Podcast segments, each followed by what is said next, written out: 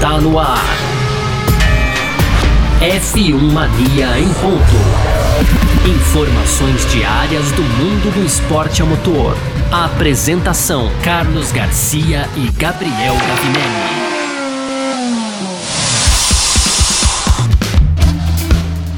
Salve F1 Maníacos! Tudo beleza? Está no ar, hein? O nosso podcast, o F1 Mania, em ponto que vai ao ar de segunda a sexta-feira no seu aplicativo preferido de música, sempre Carlos Garcia e eu aqui, Gabriel Gavinelli, que vou falando para vocês sozinho nessa semana, semana, essa semana e semana que vem estarei sozinho aqui desenrolando, trazendo todas as novidades aí e as notícias da Fórmula 1. Aproveita aí, procure pelo site F1 Mania nas redes sociais, sempre por site F1 Mania. Aí lá você vai encontrar no Instagram, no TikTok, no Facebook, em todas as redes sociais o F1 Mania sempre marcando presença. Não esquece também de procurar a gente no YouTube, né? Por site, site F1 Mania, vídeos diários lá de segunda a sexta-feira, comigo, Gabriel Gavinelli, e também às quartas-feiras a Nath De Vivo traz sempre as polêmicas no primeira curva, tá legal? Então é isso. Vambora, porque hoje tiveram os primeiros treinos, né, pro Grande Prêmio do Bahrein de Fórmula 1, etapa que marca a estreia da temporada 2023 e olha, deu Aston Martin. Aston Martin foi a mais rápida do dia com Fernando Alonso, mas eu trago as expectativas, os resultados do Grande Prêmio, dos primeiros treinos para o Grande Prêmio do Bahrein no primeiro bloco. No segundo, a gente vai falar um pouco aqui sobre Felipe Drogovic. O Stroll né, ocupou a vaga do Drogovic, então teve a melhor ali no pulso correu nesta, nessa sexta-feira, mas é isso que a gente vai falar no segundo bloco. E aí, para fechar, tem as tradicionais rapidinhas, né? Então a gente vai passar aqui os, os resultados da Porsche Cup, tem também novidades aí na Stock Car, além dos, do, da pole position, né? Do, da Fórmula 2 e também da Fórmula 3, com um brasileiro muito bem colocado na Fórmula 3, tá? Então vamos lá, primeiro bloco do F1 Mania em ponto desta sexta-feira, dia 3 de março, tá no ar. Podcast F1 Mania em ponto.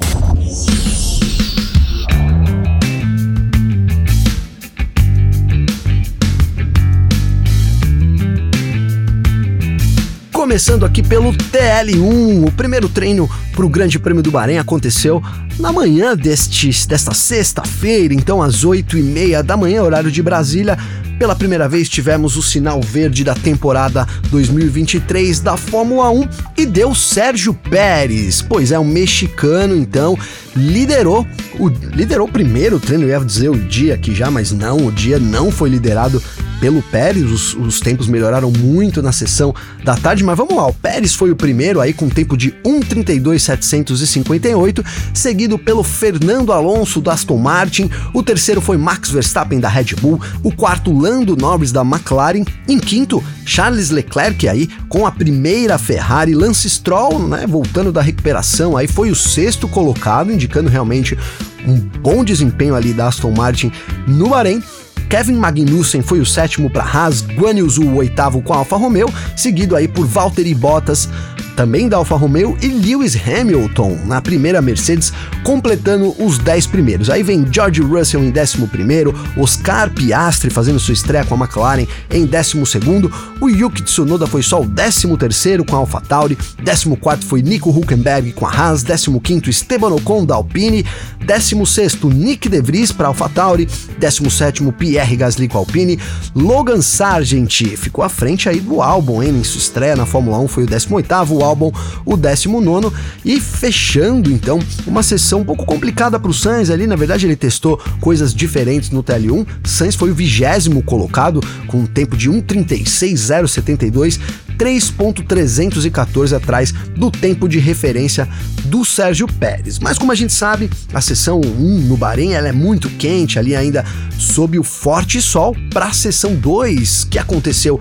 também nessa sexta-feira aí, a, a meio-dia, ao meio-dia, do meio-dia a uma hora da tarde, então, o mesmo horário, inclusive, que acontece a qualificação no sábado, a temperatura diminui um pouco, favorece mais os pilotos e tivemos então tempos muito melhores comparados com o TL1. E aí, quem liderou não dá para dizer que não foi surpresa, foi Fernando Alonso com Aston Martin, né? O, o espanhol bicampeão do mundo, aí marcou o tempo em 1:30.907 para ficar 169 milésimos à frente de Max Verstappen da Red Bull. Sérgio Pérez foi o terceiro, dois milésimos atrás do Verstappen, então aí o Fernando Alonso menos de dois décimos à frente das duas Red Bull e aí na quarta posição a Ferrari de Charles Leclerc com 1:31.367, mas aí já quase meio segundo atrás da referência de Alonso. Completando aqui os 10 primeiros, Nico Huckenberg foi o quinto, Lance Stroll foi o sexto, Pierre Gasly o sétimo, Lewis Hamilton o oitavo, Lando Norris o nono e Guan Yu Zhu o décimo. Fora aí, dos dez primeiros, Esteban Ocon, o décimo primeiro, Valtteri Bottas, o décimo segundo, George Russell, o décimo terceiro, Carlos Sainz foi o décimo quarto, Oscar Piastri, o décimo quinto, Kevin Magnussen, o décimo sexto, Alexander Albon, o décimo sétimo, o décimo oitavo foi Yuki Tsunoda, completando as duas últimas posições, Nick De Vries, o décimo, décimo nono para Alpine, e Logan Sargent, então, em vigésimo Sargent, que ficou aí 1.842 atrás da referência do Fernando Alonso, com o tempo de 1.32.749, né? Começou bem o Sargent, mas aí essa segunda sessão mostrou realmente que é, a Williams, além de não ser um carro dos melhores do grid, aparentemente está um pouco à frente realmente de onde terminou no ano passado, mas vai ter problemas sim e o Sargent, que é o estreante, mais problemas ainda, né? Assim, a gente vai falar do Drogovic aqui no segundo bloco,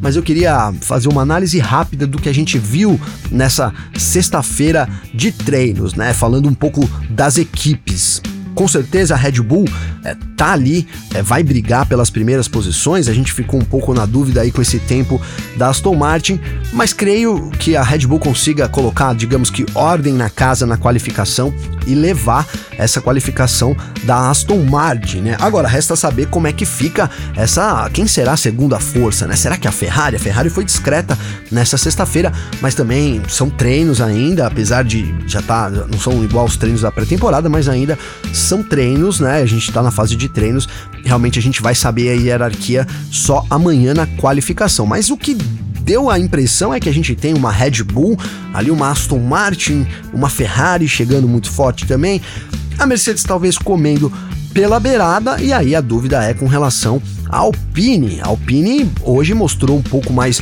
de força, a Alpine que não tinha tido uma pré-temporada muito boa, então deu um certo avanço nessa sexta-feira e deu esperanças aí para quem sabe, né, ocupar também o que pelo menos ocupava na temporada passada, que era a quarta posição ali entre os construtores, né? Problemas sim para a McLaren. A McLaren, apesar da quarta posição ali do Lando Norris no TL1, é, não foi não foi muito bem.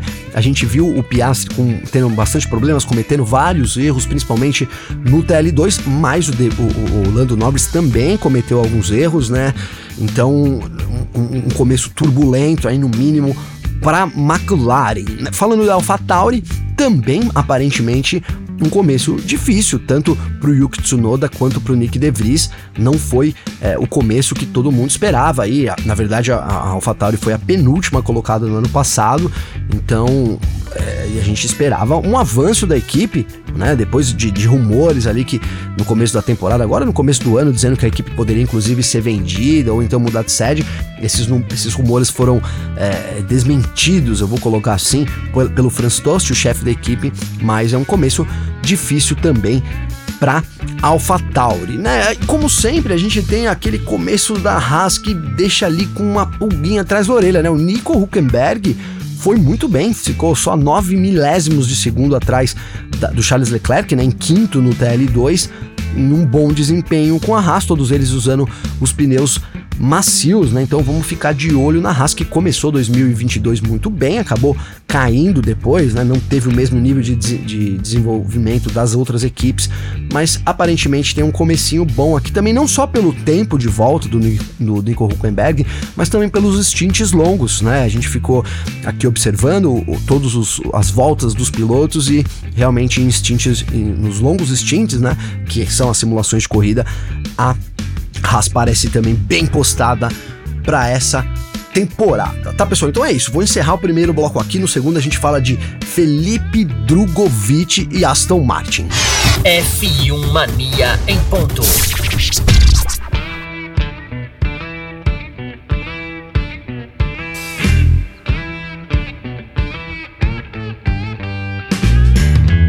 Segundo bloco aqui do nosso F1 Mania em ponto para falar de Felipe Drogovic e Aston Martin. Pois é, se os torcedores brasileiros já acordaram aí é, meio bravos, vou dizer assim, não, não, não tão brilhantes nessa sexta-feira, porque sabiam que o Lance Stroll é quem pilotaria ali depois de rumores é, apontando o Drogovic, depois de rumores não, depois de uma possibilidade real do Drogovic é, guiar nesse grande prêmio, fazer a sua estreia como titular na Fórmula 1 nesse grande prêmio, o Stroll então apareceu ontem lá no paddock da Fórmula 1, tudo bem com ele, aparentemente recuperado da, da, da, sua cirurgia ali no pulso direito, relembrando, o Stroll sofreu um acidente de bicicleta, ele disse que então travou a roda num buraco, acabou caindo e machucou o pulso direito. A, a, a melhor maneira de, da recuperação seria uma microcirurgia que teve muito sucesso, então por isso o Stroll está lá no Bahrein para correr, para exercer a função dele, que é ser companheiro de equipe do Fernando Alonso. Uma missão, inclusive, muito difícil aí para o canadense, né? Que lembramos, lembrando aqui, é filho do dono da equipe, Lawrence Stroll, o dono da equipe. E aí, então começamos essa sexta-feira com Fernando Alonso e Lance Stroll. Muita gente apontava a, a, a própria Aston Martin como uma, da, uma das equipes que poderia é, realmente surpreender nessa, nessa, nesse começo de temporada, mas ninguém imaginaria que fosse ser tanto assim. Então, por isso que eu digo que foi um para quem já estava molhado do banho de água fria da sexta, da quinta-feira lá com o anúncio do Stroll, é, ficou mais molhado ainda ao ver o desempenho da Aston Martin muito bom e o que poderia produzir Felipe Drogovic caso estivesse no lugar do Lance Stroll. Obviamente, as, as opiniões são bem divididas aí nas redes sociais, mas todo mundo gostaria de ver o Drogovic correndo. Alguns acham que é, seria complicado para ele nesse primeiro momento enfrentar um Fernando Alonso, mas eu acho até que essa, entre aspas, essa falta de responsabilidade que o Felipe, que o, o Drugo, né? Vou usar o Drugo aqui, teria assumindo a equipe assim meio que para tampar um buraco lá, deixá-lo de última hora, diminuiria a pressão sobre ele muito mais do que o Stroll, né, corre agora. O Stroll, ele tem já uma pressão forte de ter o Fernando Alonso ali do lado, depois de não ter participado da pré-temporada, e somado a isso, a gente tem que trazer aqui o que aconteceu durante os testes, né? A gente viu ali um Stroll com problemas no punho.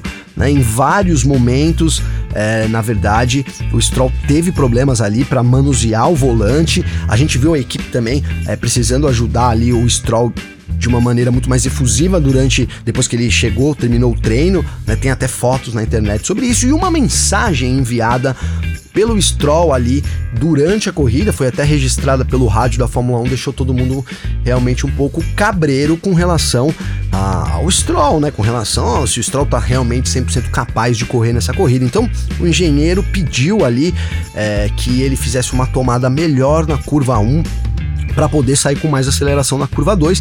E na verdade o Stroll respondeu pelo rádio, né, que ele não podia. Ele falou: oh, "I can't, man. I, I can't with my hands, né, with the hands, né?"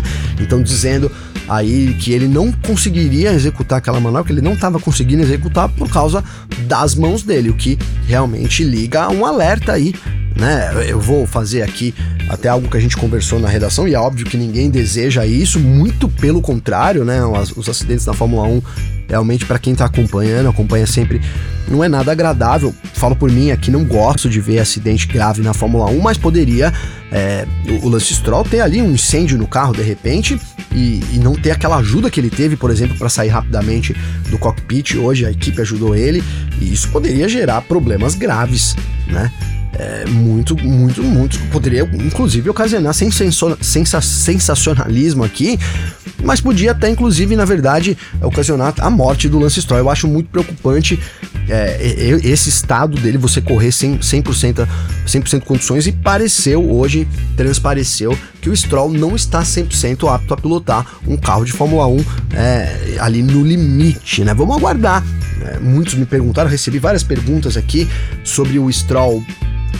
é, poder ainda, ainda ser retirado, é, né, é uma possibilidade.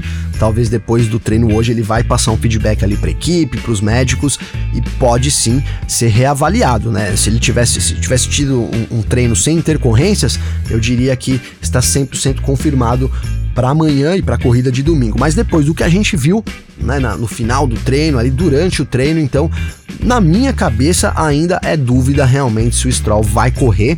Claro, gente não quer o mal do Stroll, mas parece um momento muito bom realmente pro Drogovic estrear. Se não for agora, tenho certeza que isso virá mais para frente e o Drogovic vai conseguir aproveitar isso muito bem, tá? Então mandem aí sempre marquem lá Gabriel Gavinelli, né, Gab, arroba Gabriel Underline Gavinelli, arroba site F-Mania, arroba Carlos Garcia.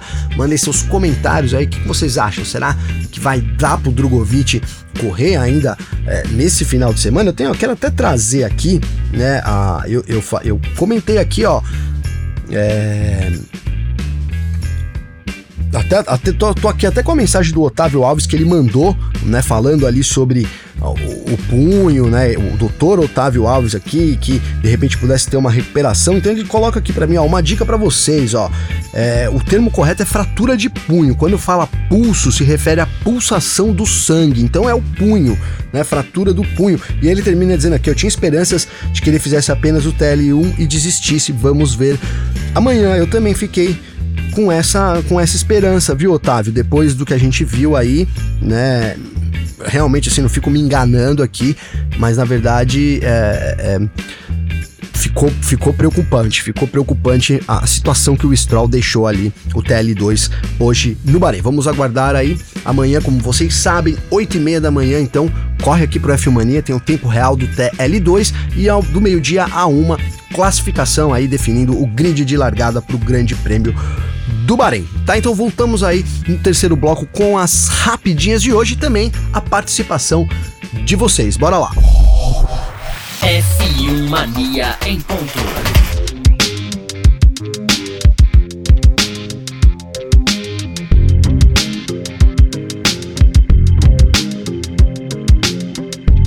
Começando o nosso terceiro bloco aqui, trazendo as rapidinhas, mas antes, claro, aquela participação especial de vocês. Tenho pedido aqui, mandem perguntas aí, comentários pra gente aqui, principalmente nessa semana que eu tô sozinho, pra gente, pra me ajudar a fazer aqui o programa. As pautas que vocês mandam sempre são muito legais. E ó, o Amilcar, que participou essa semana, fez uma outra pergunta, então eu vou trazer ela aqui, uma pergunta muito bacana não esquece aí, tá? Marca sempre arroba Gabriel Gavinelli para mandar a sua pergunta tema aí aqui pra gente. Então diz o Amícar aqui, ó.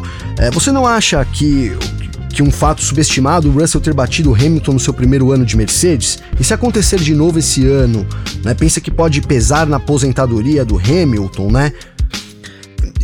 Eu, eu acho assim, ó, ó Almicara, muito boa pergunta, tá? Primeiro, né? É, o, o, Russell ter batido o Hamilton na temporada passada, para mim não diz muita coisa. Né? A gente teve um, um ano muito difícil da Mercedes, né? um ano muito complicado. No começo do ano ali, o Hamilton teve problemas, além de tudo, né? Problemas que tiraram ele da corrida várias vezes. Depois, rolou rumores de que, que, que, foram até confirmados no fim da temporada, de que o Hamilton estaria fazendo alguns testes para ajudar no desenvolvimento do W14, enquanto o Russell estava mais para correr ali. E no fim do ano isso foi confirmado pela equipe também e pelo desempenho que a gente viu. No fim do ano, apesar do Russell ter vencido ali no Brasil, o fim do ano do Hamilton foi muito melhor comparado ao Russell. Então eu, eu acho que, mesmo o Russell ter terminado à frente, a gente tem outras variantes é, para analisar em 2022. Eu não sei se eu afirmaria que o ano de 2022 foi melhor para o Russell do que para o Hamilton.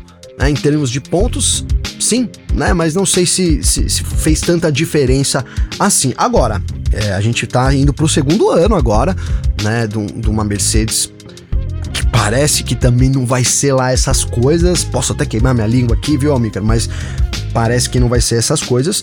Se isso se repetir, e depende das circunstâncias, eu acho que começa a ser problema, sim, pro Hamilton, né? Começa a pesar nessa aposentadoria do Hamilton, né? O Hamilton diz que ele vai ficar muitos anos na Fórmula 1 e pode realmente ficar né? A gente tá vendo aí o Alonso liderou a sessão hoje aí com 41 anos, então o Hamilton teria ainda muitos anos para fazer na Fórmula 1, mas é, caso ele comece a ser superado pelo companheiro de equipe, passe a não ter uma preferência da Mercedes, eu acho que esse jogo pode mudar sim. Então, para mim, se esse ano né? Depende das circunstâncias. Aí, se a gente tiver uma Mercedes, por exemplo, boa, né, e o Russell ganhar do Hamilton, acho que aí sim liga esse alerta é, pro Hamilton com certeza de que pode estar tá próximo aí a hora do britânico se aposentar. Tá legal, Mika? Mas essa, como sempre, é minha opinião. Eu quero saber a opinião de vocês também. Mandem aí os comentários, as perguntas. Tá? Amanhã é sábado, né? Então a gente não tem um em ponto aqui ao vivo, mas segunda-feira, em ponto, eu respondo todas as perguntas de vocês aí também, beleza? Então vamos falar aqui. Valeu, viu, Amilcar? O Amilcar, Amilcar Assis sempre mandando as perguntas aqui, ajudando a gente a fazer o, o programa. Agradeço demais a sua atenção aí, tamo junto, viu, Amilcar? Obrigado. Continuando aqui com as rapidinhas, então, pra gente matar aqui, fechar o programa de hoje, eu vou passar o, o resultado aqui da classificação da Fórmula 2 e da Fórmula 3, né? Então temos aqui o, o, o quali, deixa eu ver aqui se a gente já tem esses resultados aqui que a gente faz, mesmo eu sozinho aqui, eu vou faço questão de ir fazendo é, um, um, programa também ao vivo, pegando as informações na hora. Então, na verdade, a gente tem aqui, ó, na Fórmula 3, é o italiano Gabriele Mini, aí da Hightech, vai largar na pole position. E olha, eu falei para vocês nessa semana do Gabriel Bortoleto, brasileiro aí, que fez, que fez, né, a sua estreia pela Trident na Fórmula 3 e ele foi nada mais nada menos que o segundo colocado, ficou muito perto ali, menos de um décimo atrás do Gabriele Mini, muito bom, começo muito bom do Gabriel Bortoleto. Ainda sobre os brasileiros, né? A gente teve aqui o Caio Collet na décima posição e o Roberto Faria vai largar em último aí na vigésima nona posição. Esses os resultados, então, esse os brasileiros, né, na Fórmula 2. Aqui vamos ver se já saiu da Fórmula 3, desculpa. Vamos ver agora aqui se saiu a Fórmula 2. Então temos aqui Fórmula 2 no Bahrein. Já saiu sim, ó. E na verdade, na qualificação, até o Pucher fez a pole, né, pra Arte Grand Prix, dobradinha da Arte Grand Prix com, com, com o Grand Prix, né, com o Victor Martins em segundo. O brasileiro, o Enzo Fittipaldi, aí fazendo a sua estreia com a Carlin, também piloto da Red Bull, foi apenas o 13 terceiro colocado, tá? Então é isso, pole pro Theo Pucher vai largar ali acompanhado pelo Victor Martins, brasileiro. O, Enzo Fittipaldi vai largar apenas na 13 terceira colocação, fazendo a sua estreia com a Red Bull, tá? E ó, não esqueçam, tá tendo temporada, né? Abertura também de temporada lá na Porsche Cup. Né, boas expectativas aí, né, inclusive o, o CEO da Porsche Cup comentou né, sobre o Denner, Pires, né, então, que é CEO da Porsche Cup, aí conversou hoje com a F1 Mania, que está lá em Interlagos com a Nath, né, ele disse é, que realmente é muito importante os, os pilotos todos juntos lá na pré-temporada, na, na pré-temporada, né, e a gente tem também uma novidade da Porsche Cup, que é o novo Porsche, né, o novo Porsche, esse ano foi introduzido na categoria também, né, então ele, o Denner destacou que quando a, a, tem algum tipo de modificação, né, é sempre preciso dividir com os pilotos e os dias de atividade são realmente muito importantes depois de ficar aí três meses parado. Então fica de olho aí que tá rolando Porsche Cup nesse final de semana, estreia em Interlagos, F1 Mania em loco com a Nath De Vivo. Confere tudo lá no f1mania.net. Tá legal, pessoal? Quero então, vamos terminando o programa de hoje, agradecendo sempre a participação de vocês. Obrigado por essa semana juntos tá legal? Foi muito, muito bacana aqui vocês podendo participar comigo. A gente semana que vem ainda tô sozinho aqui, sozinho não, porque tô sempre acompanhado aí por vocês. Agradeço demais isso. Não esqueçam, marquem aí Gabriel underline, é, arroba Gabriel underline Gavinelli para vocês mandarem aí comentários e temas aqui pro nosso F1 Mania em ponto, tá? Desejo para vocês aí um bom final de semana, uma boa corrida. A gente tem live ainda, tá? Tem live que vira podcast, tem mais coisa entrando nessa semana, mas o em ponto dessa semana termina aqui, tá legal? Muito obrigado, um grande abraço, até amanhã. Informações diárias do mundo do esporte a motor. Podcast F1 Mania em ponto.